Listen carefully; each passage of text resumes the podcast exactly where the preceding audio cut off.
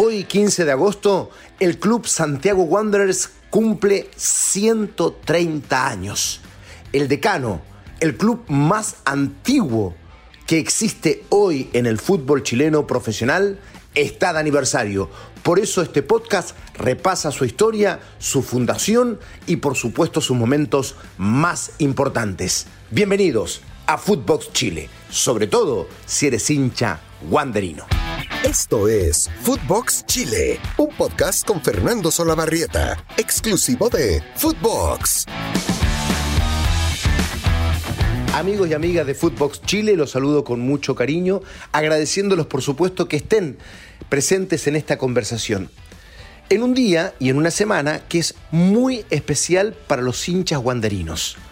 Porque hoy lunes 15 de agosto, tal como lo anunciábamos en el comienzo de esta conversación, Wanders cumple 130 años. Por eso este podcast va a estar dedicado al decano, fundado en 1892. Pero no solo para los hinchas wanderinos es este podcast, sino más bien para todos los hinchas del fútbol chileno que conviene sepan esta hermosa historia del club más antiguo de los que hoy existen en el fútbol profesional. Esta historia data de 1892, aunque los orígenes son incluso anteriores. En Valparaíso, donde llegó el fútbol desarrollándose a partir del puerto en todo nuestro país. Y llega precisamente a Valparaíso porque es el fútbol que viene desde Europa, desde Inglaterra. Eh, y por eso los primeros nombres que surgen eh, son muchos de ellos nombres ingleses, ¿no? Que formaron parte de la primera historia del fútbol nacional, incluida la selección chilena. Bueno, lo cierto es que en 1892 un grupo de chicos, de adolescentes, jugaban indistintamente en el sector de los lúcumos o en el picadero alemán en el puerto de Valparaíso. Y ellos deciden crear un equipo de fútbol, ¿no? Para jugar con otras agrupaciones, muchos de ellos eh, llenas de ingleses, que jugaban por distintos lugares de Valparaíso. La gente conocía a este grupo de adolescentes en particular, aquellos que estaban en los lúcumos o en el, en el picadero alemán, los conocían como los vagabundos, por sus correrías en el puerto buscando un espacio para poder shotear, ¿no? Se usaba el término inglés, que después derivó en el chutear y que hoy día ya está algo más en desuso, por lo menos cuando se habla de fútbol profesional. Pero en el barrio seguimos chuteando la pelota, ¿no? Bueno, traduciendo este término, pero siendo fieles a la tradición del momento, lo dejaron como eh, definitivamente este término de vagabundos, ¿no?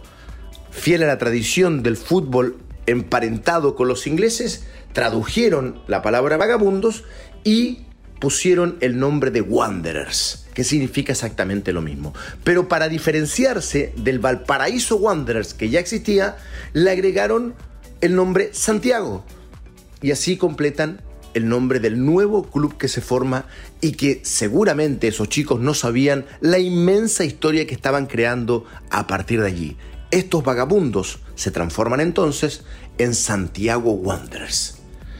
Así, el lunes 15 de agosto, en el segundo piso de una casa de la subida de Carampangue, entre los cerros Arrayán y Artillería, se funda Santiago Wanderers, uno de los primeros clubes de fútbol integrado por chilenos. Ojo con este dato. El terremoto que Valparaíso en 1906 destruye lamentablemente esta casa que servía como sede de la institución en Avenida Brasil, perdiéndose así muchísima información de los primeros años del club lamentablemente, ¿no? En 1907 obtiene Santiago Wanderers su primer título de una competencia organizada por la Football Association of Chile, a la cual ya se había incorporado en 1900 y que agrupaba básicamente a clubes de la región de Valparaíso.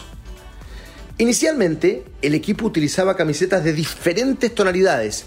Destacaba el blanco con ribetes negros. Esos eran los primeros colores de Santiago Wanderers. Solo en 1908 aparece por primera vez el color verde.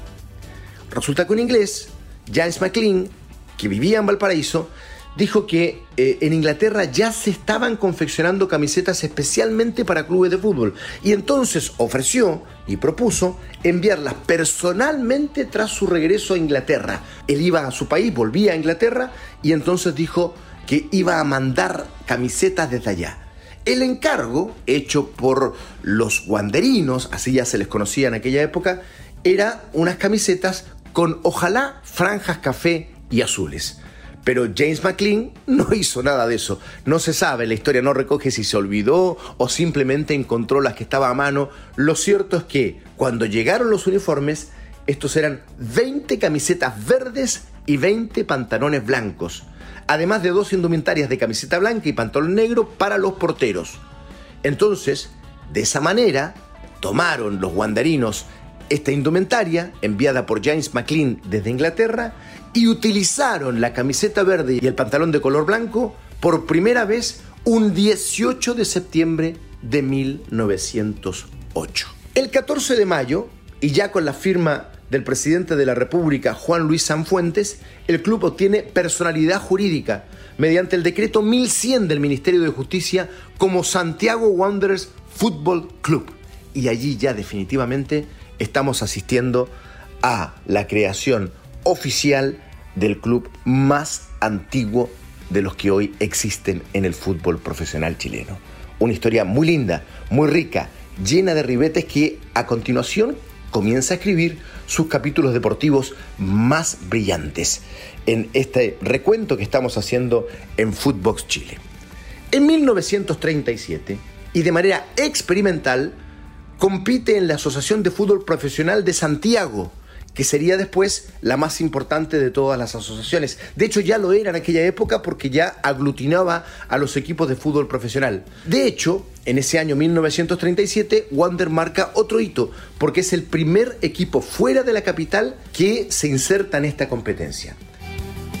Ya en 1944 y en compañía de Everton de Viña del Mar, porque ya estaba ubicado Everton en esa ciudad, recordemos que originalmente era también de Valparaíso, bueno, ambos ingresan definitivamente a la competencia de Santiago, ahora bajo la tutela de la Asociación Central de Fútbol. Corresponde, a partir de este momento en este relato, señalar los hitos deportivos más importantes de la historia de Santiago Wanderers aquellos momentos brillantes, gloriosos, llenos de euforia, como también aquellos instantes llenos de tristeza en la vida deportiva de Santiago Wanderers. Y llegamos entonces a 1958, año del primer título del decano. Lo hace un 30 de noviembre de 1958 tras igualar 2 a 2 con O'Higgins de Rancagua. Entonces por primera vez es campeón de la División de Honor de la ACF, la Asociación Central de Fútbol que regía los destinos del fútbol profesional. Era un gran equipo. De hecho, un año después ganan la Copa Chile, venciendo a Deportes La Serena por 5 goles a 1. Y una década después, en 1968, consiguen el segundo título, aquel equipo conocido como los Panzer, que hasta el día de hoy está en la historia no solo de Wanderers, también del fútbol chileno. Conquistan su segunda estrella, dan su segunda vuelta olímpica provocando la euforia tremenda en el puerto de Valparaíso. El partido final fue un empate 3 a 3 ante Audax Italiano en Ñuñoa y se jugó, curiosamente, el 5 de enero de 1969, pero correspondía al torneo de 1968. Esto no solo le permite ser campeón nuevamente del fútbol chileno, sino que debutar internacionalmente en Copa Libertadores, que ya se jugaba desde 1960. Lamentablemente, en 1977, y por primera vez en su trayectoria en la Asociación Central de Fútbol, el equipo desciende a la segunda división. Y este hecho amargo, triste, lamentablemente se repetiría. Wander, que había llegado oficialmente en el 44 a jugar en la primera división del fútbol chileno, nunca había descendido. En 1977 ocurrió y lamentablemente se repetiría varias veces. En 1980, en 1984, en 1991, 1998, en el año 2007, en el año 2017 y en la temporada anterior, en el 2021. Con lo que lamentablemente el decano celebrará 130 años de vida, pero no en la primera división, en el lugar que le corresponde. Tendrá que hacerlo en la primera B. El 2001, después de 33 años de espera, Santiago Wanderers obtiene su tercer título en primera división de la ahora ya Asociación Nacional de Fútbol Profesional, la nueva denominación, la ANFP. Aquel equipo dirigido por Jorge Garcés venció en su último partido, un 9 de diciembre de ese año, en el Estadio Nacional, a Audax Italiano por 4 goles a 2. El equipo del Paineta Garcés, de Silvio Fernández, de Robles, de Barra, de Alonso Zúñiga, de Moisés Villarruel, de Jorge Ormeño, un equipo realmente espectacular.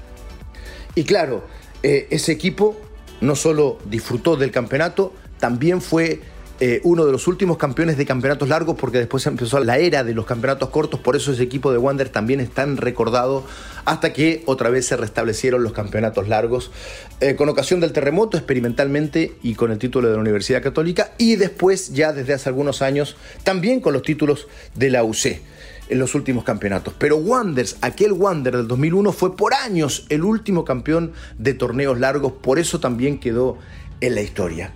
Este club que tiene, por supuesto, a una serie de em, hitos particulares y rivalidades, pero las más importantes, por supuesto, son estas dos. Su tradicional rival es Everton de Viña del Mar. Esta rivalidad que además se construyó en la década de los 30 y en especial después de que el cuadro ruletero se trasladara de Valparaíso, o desde Valparaíso, donde se fundó, hacia la ciudad Jardín allá por 1943. Sin embargo, en la época amateur, su gran rival era la Cruz Fútbol Club, con los cuales desarrollaban encarnizados duelos, dicen los cronistas, donde se llegaba incluso a disputas fuera de la cancha a punta de cuchillazos. En fin, son las dos grandes rivalidades de Santiago Wanderers en la era amateur y en la era profesional. En sus 130 años de historia, han sido más de mil los futbolistas de Santiago Wanderers que han disputado a lo menos un encuentro oficial con la camiseta del primer equipo de la institución. Entre ellos, los más importantes, Eduardo Herrera, el que más veces vistió la camiseta de Santiago Wanderers en encuentros oficiales, 314 partidos. Después, Moisés Villarruel, que estuvo muy cerca de romperle el récord, porque jugó 309 encuentros con la camiseta verde. Y en tercer lugar aparece Eugenio Méndez, que con 299 partidos está también en la historia grande de la institución. Son los que más partidos han disputado por el club desde su ingreso al profesionalismo en el 37 de manera experimental y después ya de forma oficial desde 1944. En cuanto a los goleadores, Juan Álvarez Rubiño es el máximo anotador histórico de Santiago Wanderers por encuentros oficiales de Primera División con 87 anotaciones entre 1962 y 1975, siendo seguido por José Fernández y Armando Tobar. Y decimos primera división porque Álvarez jugó cuando Wanderers estaba en primera, no había descendido. Recordemos que recién desciende en 1977 y se constituye en el máximo goleador de la institución. En el año 2010, este es el último dato, con motivo del aniversario número 118 de la institución, y por el Bicentenario de Chile, miles de hinchas votaron por su equipo bicentenario a través de la página web oficial del club. Estas votaciones a veces pueden tener alguna distorsión porque para votar a través de la web probablemente eh, eh, eh, haya gente que quede fuera, sobre todo los más mayorcitos como yo, en fin, pero más allá de eso, entregó un equipo que en realidad representa bastante la historia de la institución. Los jugadores más votados fueron Juan Olivares en el arco, en defensa, Eduardo Herrera, Raúl Sánchez, Raúl Toro, Elías Figueroa. Medio campo, David Pizarro, Jaime Rivero, Moisés Villarruel, Alberto Ferrero, Reinaldo Hoffman y Juan Carlos Letelier, los delanteros. El equipo votado por la gente. ¿Faltan nombres? Por supuesto que sí, pero simplemente una referencia.